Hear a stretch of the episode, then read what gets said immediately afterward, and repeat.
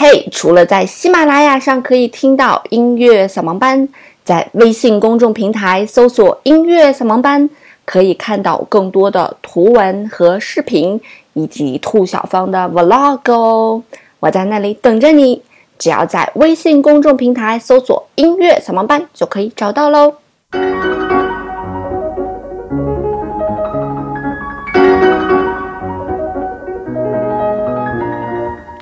手机前我亲爱的你们好吗？欢迎来到今天的音乐扫盲班。今天呢，要跟大家一起来聊一聊周杰伦的情迹哈。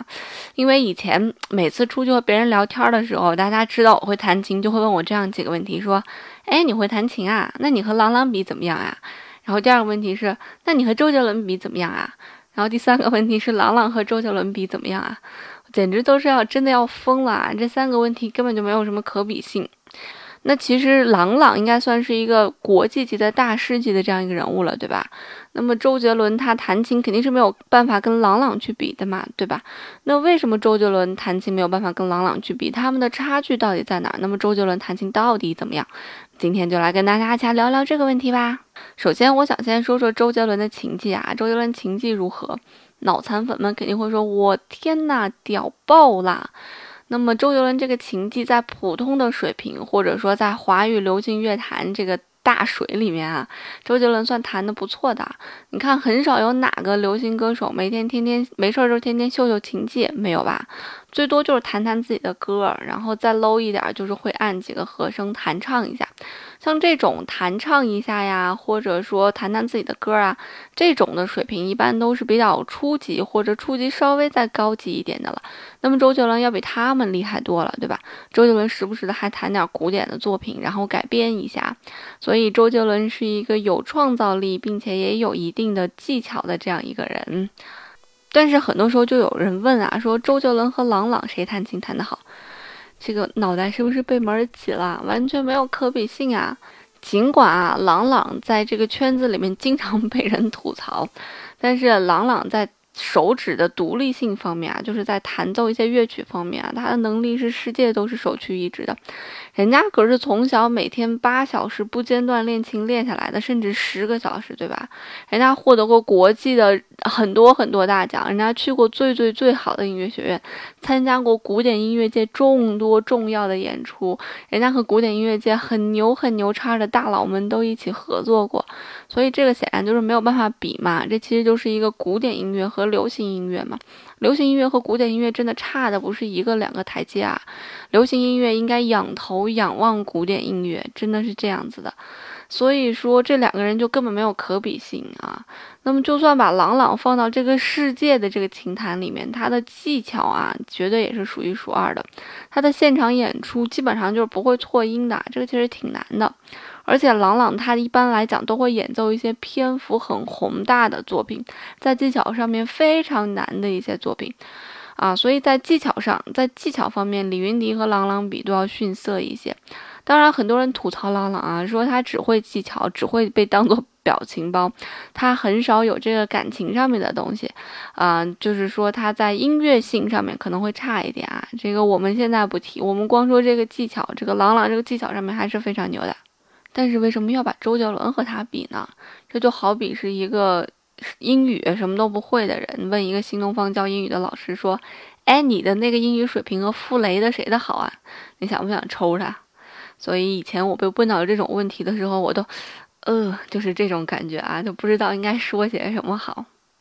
那么周杰伦他算是一个流行音乐的一个唱作人，就是既能写又能唱的这样一个人，对吧？写歌他还不能叫做作曲，在英文里面，作曲这个单词，英文单词叫做 composer，写歌叫做 songwriter，啊，所以它是两个不一样的单词。所以说，作曲它的维度要比写歌的维度更多，啊，不是一个音乐学院正儿八经学过作曲、稍微有点成就的人就没有资格说自己是作曲家。但是写歌的人就比较简单多了，对吧？很多唱流行歌、写流行歌的人。有几个是经过从小严格的那个音乐训练上来的，非常的少，对吧？嗯，现在的流行乐坛里面，谁的古典音乐素养比较高？可能要说汪峰，因为人家中央音乐学院毕业的嘛。还有小柯，啊，小柯就曾经说过，说你要想写好流行歌，你一定要去多听听古典音乐。啊，所以这个周杰伦还算是为数不多的这样几个人当中的那么几个。那么写歌和作曲啊，它其实应该算是两种门类了。写歌非常简单啊，写歌其实就是写几条旋律嘛，对吧？我把那个调调写出来就可以了。但是作曲呢，作曲要牵扯到很多东西，比方说和声分析、曲式结构分析。因为我们知道，一首作品对于流行歌来讲，上次跟大家分析过，也就八小节就搞定了。但对于一首作品来讲，它可能会有乐曲的结构。啊，尤其是对作于对于奏鸣曲这种东西来讲，它的曲式啊会非常的复杂，所以要有曲式结构去要对它分析。那么还要有一些宏大、更宏大一些作品，比方说像交响乐，交响乐这种每一个乐器都是乐曲都是作曲家自己写的，对吧？那么绝对不是一个写旋律的人就可以把这么宏大的事情给做完的。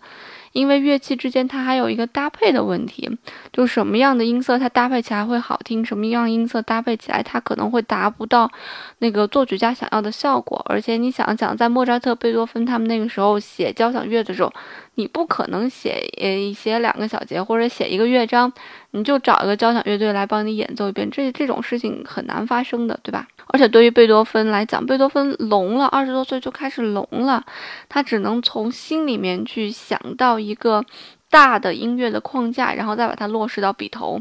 其实这是一件非常困难的事情。我以前看过一些书，在讲作曲家，在讲这个作曲家说，其实作曲家脑中的旋律比他们写下来的旋律可能要复杂很多倍。就当他们落笔的时候，和他们脑中的那个东西可能会是有诶一定的不一样的感觉的。这个作曲啊，就会牵扯到太多太多东西了。这个我们可以以后在讲古典音乐的时候跟大家去聊哈。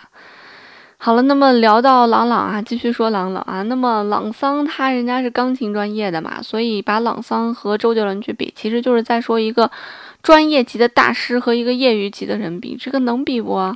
所以了解了这一点之后呢，以后就不要再问这种问题啦。那我们现在来跟大家聊聊，为什么周杰伦他不如郎朗？他到底在哪些方面不如郎朗啊？那么接下来跟大家聊的其实是有关于钢琴演奏方面的一些问题。这些问题大家在今后，如果你去听一些钢琴音乐会的时候，也可以装逼给朋友去讲啊，哎，非常好用。那么在弹钢琴，第一个问题需要提到叫做手指独立性的问题啊。什么叫手指独立性呢？你把你的手打开，五个手指长短不一，粗细各异，是吧？而且跟个花瓣儿一样，好像既是分离的，又是长在一个手指上的。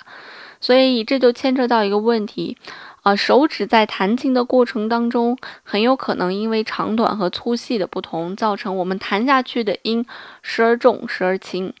那么还有，因为五个手指并不是完全独立的，尤其是中指和无名指，它们的筋儿是连在一起的，所以很多时候你看很多朋友划拳的时候出无名指，他出不出来，他只能把伸出来四个指头啊，代表是四的意思啊。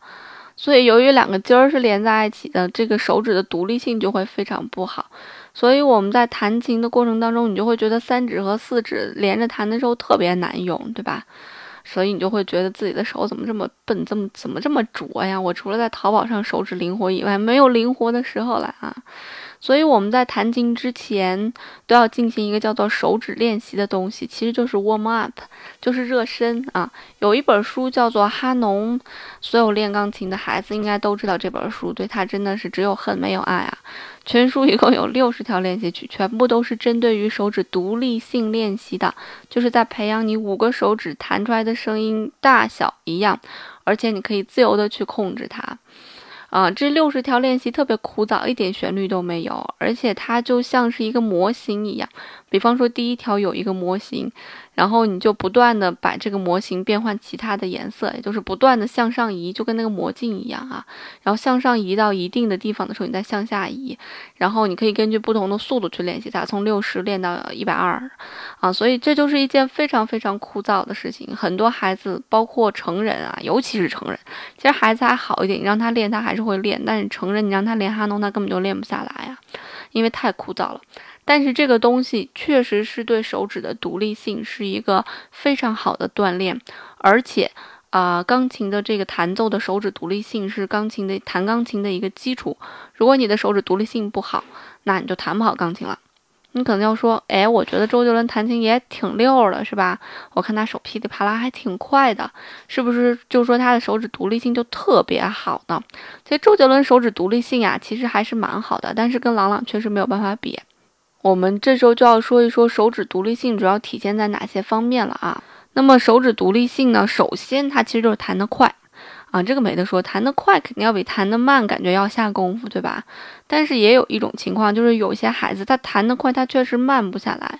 这种情况一般来讲，就是你快的时候感觉就是连连滚带爬的那种感觉啊，听着让人觉得特别难受。那我们所说的这个独立性要求的什么呢？手指的每一个音符，它的力度是均匀的，它的弹下去的时间长短是均匀的。而且手指独立性还有一个要求，就是你可以任意的控制你的手指。我想让这个手指这个音强就强，想让下一个音弱就就弱下来啊。朗朗这一方面做的就是相当相当的好。那么周杰伦你会发现有的时候弹的不是那么匀称，你仔细去听一下啊，这就是手指独立性的一个体现，也是弹琴的灵魂之一。如果你的手指独立性已经达到像朗朗这么好了，那你基本上也和世界大师离得不远了。所以当大家在听音乐会的时候啊，可以。关注一下这个演奏者的这个手指独立性是不是真的好，真的靠谱，并不是说快就是好，并不是呼噜呼噜就是好啊，而是他弹的清不清楚啊，我们把它叫颗粒性，好不好？还有第二个问题啊，就是情感控制的问题。最简单的情感控制其实就是乐谱当中的强弱记号的表现问题啊。在所有乐器的演奏当中啊，我们都会有很多很多的表情记号。那么最最直观的表情记号其实就是强和弱。在音乐里面呢，P 代表弱，F 代表强。它来源于一个单词，这个单词叫做 piano forte，啊，其实就是钢琴的意思。我们知道钢琴其实叫 piano，对吧？但 piano 其实是 piano forte 的一个简称。啊，那么 piano 的这个 P 就被简化成了这个弱的意思，而 forte 的 F 就被简化成了这个强的这个意思啊。那为什么要叫钢琴叫 piano forte 呢？是因为在钢琴出生之前，钢琴的妈妈啊叫做击弦古钢琴和拨弦古钢琴啊，这两种钢琴它能表表达的强弱的这种层次是非常小的。但是自打钢琴问世以后，它能表达的强弱层次就非常的强烈了啊！它有很它有很宽的一个范围让你去表现强弱，这样的话情感起伏就会大嘛，对吧？所以我们就把钢琴叫做强弱琴，也就叫做 piano forte 弱强琴啊。后来就被简化了。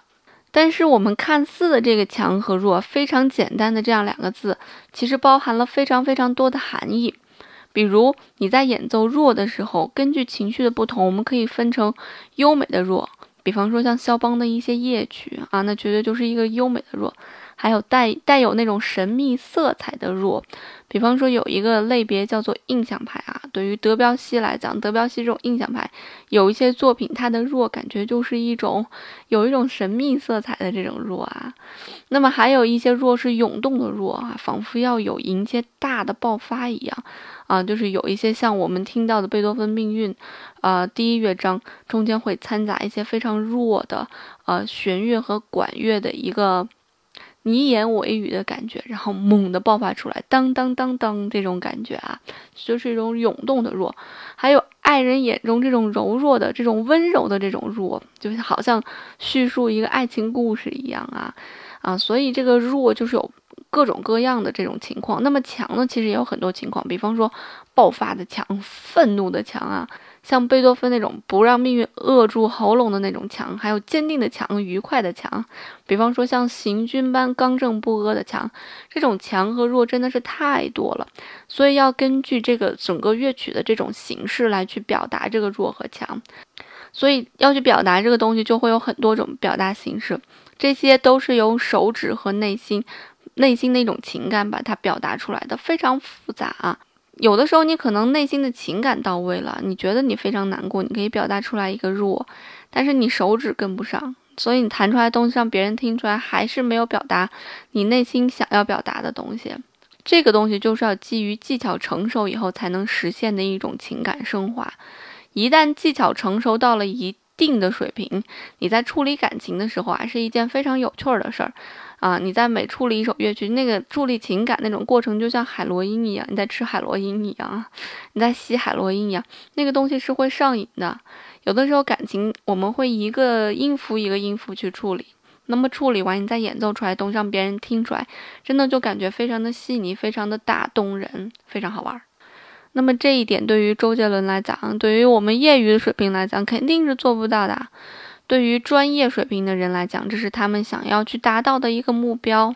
当然啦，对于专业的人来讲啊，达到这个目标之后，他们还有更高的一个目标，就是根据这个乐曲的文化背景，理解到文化背景之后，把内心最深层的那种文化底蕴表达出来。这个东西是相当相当难的，今后可能会跟大家去聊这个问题。那么第三点，其实就是一个踏板的一个运用的问题啊。那个我们会看见钢琴最底下有三个板板。这个三个板板的最右最右边那个板板就是踏板，我们把它叫做延音踏板。这个延音踏板是钢琴演奏的灵魂。这时候要讲一讲钢琴的发音构造了啊。钢琴啊，从严格意义上来讲，其实说可以，它可以说它是一种打击乐器。它的发声原理是，当你弹下琴键的时候，那个小锤儿就会敲击琴弦，然后琴弦震动就会产生声音了。那么，为了防止琴弦不停的震动，你弹哆它震，它 re 它震，弹咪它震，这样就会产生混响嘛，对吧？所以，为了防止它产生这样的混响，当小锤离开琴弦之后，有个叫做制音器的东西，它会阻止弦继续在震动。所以，钢琴它都是一个打击乐。当你不去踩踏板的时候，声音是一个一个一个非常清晰的，啊，那当我们在演奏一些抒情，就是比较抒情的曲子，我们这时候就需要用踏板来辅助，让它的延音效果更强，混响效果更强。我们知道，当我们唱完歌加后期的时候，要加混响就会好听。你听在 KTV 里面那么强的混响，就是去掩盖你声音当中的不足嘛，对吧？啊，所以说在钢琴演奏过程当中，为了表现出来情感，所以我们也要加踏板进去，这样我们在弹奏的时候就不会觉得乐曲那么干了，好像就是自带感情那种感觉啊。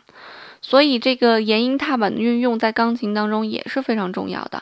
我这个踏板踩多少下去？三分之一、二分之一、三分之一，啊，四分之三，我踩多少？而且这个踏板什么时候踩下去，什么时候换是最好的，这个都是有讲究的。所以，对于钢琴演奏者来讲，一个非常考究的钢琴演奏者来讲，每换一台琴，踏板的运用就会有略微的不同，或者每个牌子的琴踏板运用都会有略微的不同的，因为钢琴的制造工艺是不一样的嘛，所以你踩下去那个混响共鸣肯定也是不一样的。所以你要要求相同的效果的时候，你就必须要研究这个东西。啊，尤其是对有一个时期，这个时期叫做印象派。我们刚才也跟大家提过了。你想一想，印象派同印象这两个字，你大概就能明白这个音乐所要表达的东西是什么，就是一种印象嘛。所以印象肯定就跟混响非常有关系。所以在这个时期的作品，它对踏板的要求是非常高的。还有一个时期对踏板要求也非常高，这个时期在古典音乐当中，我们还叫做浪漫派，这个也很好理解。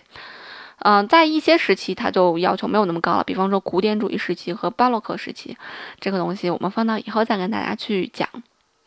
所以就专业人士说啦，说周杰伦乱踩踏板哦，啊，因为这个踏板的运用真的是非常的难的一件事情，需要很好的老师来去引导你。所以我们大多数的业余演奏者在踩踏板都是有问题的。